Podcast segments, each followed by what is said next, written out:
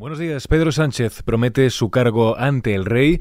Repasamos las reacciones a su investidura de esta pasada noche y otras cuestiones destacadas de la agenda informativa de este viernes 17 de noviembre.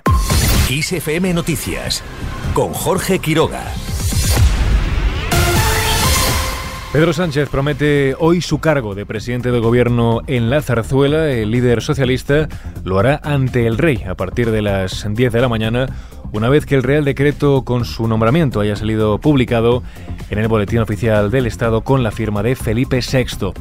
Desde el PSOE, Pachi López aseguró anoche que este jueves no ha sido un día feliz, pero sí de enhorabuena para mucha gente más allá de los socialistas. El portavoz del PSOE en el Congreso ha asegurado que se configura un gobierno progresista con una enorme agenda social. Un gobierno progresista que más allá de, todo este debate que hemos tenido sobre la ley de amnistía, lo que va a hacer es tener una agenda eh, social enorme porque es un gobierno que va a seguir subiendo las pensiones y los salarios y va a hacer un plan de choque para la atención primaria y va a hacer de la vivienda el objetivo de esta legislatura. Es decir, un gobierno que va a ayudar a la ciudadanía de este país, eh, que va a transformar el país haciendo frente al reto de la emergencia climática, de la revolución digital y por lo tanto yo creo que es una buena noticia para el conjunto de España. También ha hecho referencia a las manifestaciones en Ferraz y a los peligros de sus proclamas. Es muy legítimo manifestarse en contra de, una posición política, en contra de la ley de amnistía, en contra de lo que se quiera. Pero alimentar a base de soflamas incendiarias, de España se rompe, eh, estos son los traidores, esto es un golpe de Estado, pues luego alimentan a la bestia que hoy se manifiesta en Ferraz al grito de la Constitución destruye la nación, viva Franco, los Borbones a los tiburones o Pedro Sánchez al paredón.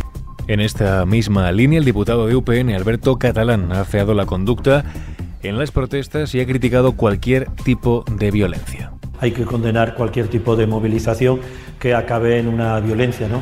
Nosotros hemos considerado que la libertad y el Estado de Derecho del que disfrutamos todos los españoles nos permite eh, pues manifestarnos eh, sin ningún tipo de problema y sobre todo lo que rechazamos y condenamos es la utilización de la violencia. Lo hemos hecho cuando lo hemos padecido en nuestras propias carnes por parte de la banda terrorista ETA y lo seguimos manifestando por parte de aquellos otros radicales que quieren tomar las calles de una manera totalmente eh, desafortunada y desacuerda. Grupos de radicales han vuelto a lanzar este jueves objetos como latas, bengalas o petardos en la decimocuarta concentración contra la ley de amnistía organizada frente a la sede federal del PSOE en Ferraz.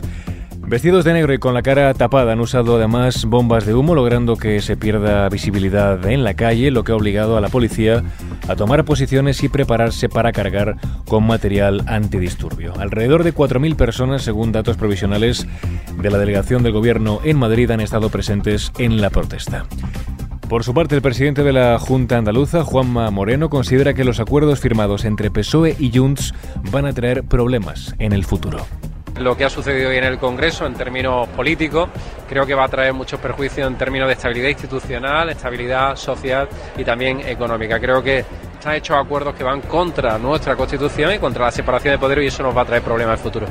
Mientras la portavoz del PSOE en el Senado, Eva Granados, defiende la mayoría muy amplia alcanzada este jueves. La dirigente socialista insiste en que esta legislatura será la de los avances, el progreso y la convivencia. Asegura que España es diversa y plural y que el PSOE en coalición con Sumar puede representar a esa España diversa.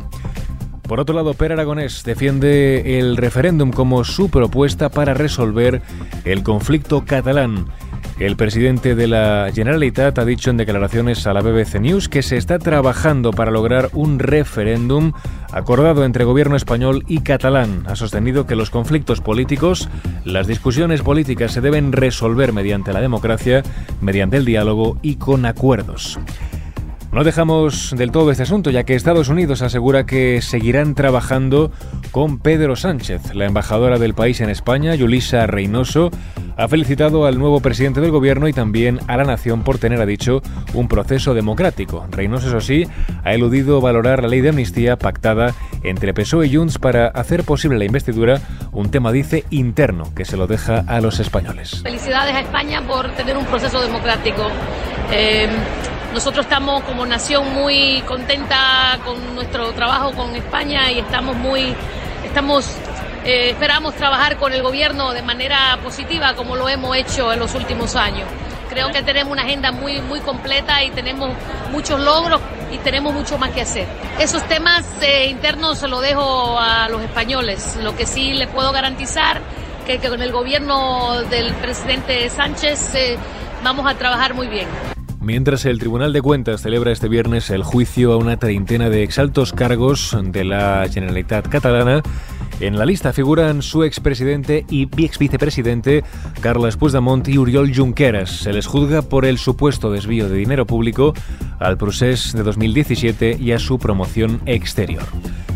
Seguimos con otras noticias. El alto representante de la Unión Europea para Política Exterior, Josep Borrell, ha pedido a Israel que no se consuma por el odio en su respuesta a los ataques de Hamas y que evite la muerte de civiles en su ofensiva en la franja de Gaza. Ha asegurado que un horror no justifica otro durante una visita a Beri, en el sur de Israel.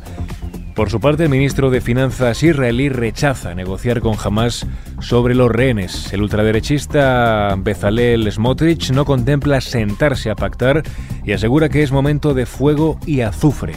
Insiste en que esa es la única manera de traer de vuelta a todos los rehenes y restaurar la seguridad para el Estado de Israel. Y terminamos con la previsión del tiempo para este viernes. Cielos nubosos en amplias zonas de la península, salvo en el tercio sur y buena parte del tercio este. Ya por la tarde se irán despejando los cielos. Las temperaturas bajan en la mayor parte del país de forma más acusada en la mitad norte peninsular, salvo en áreas del sureste y suroeste de la península.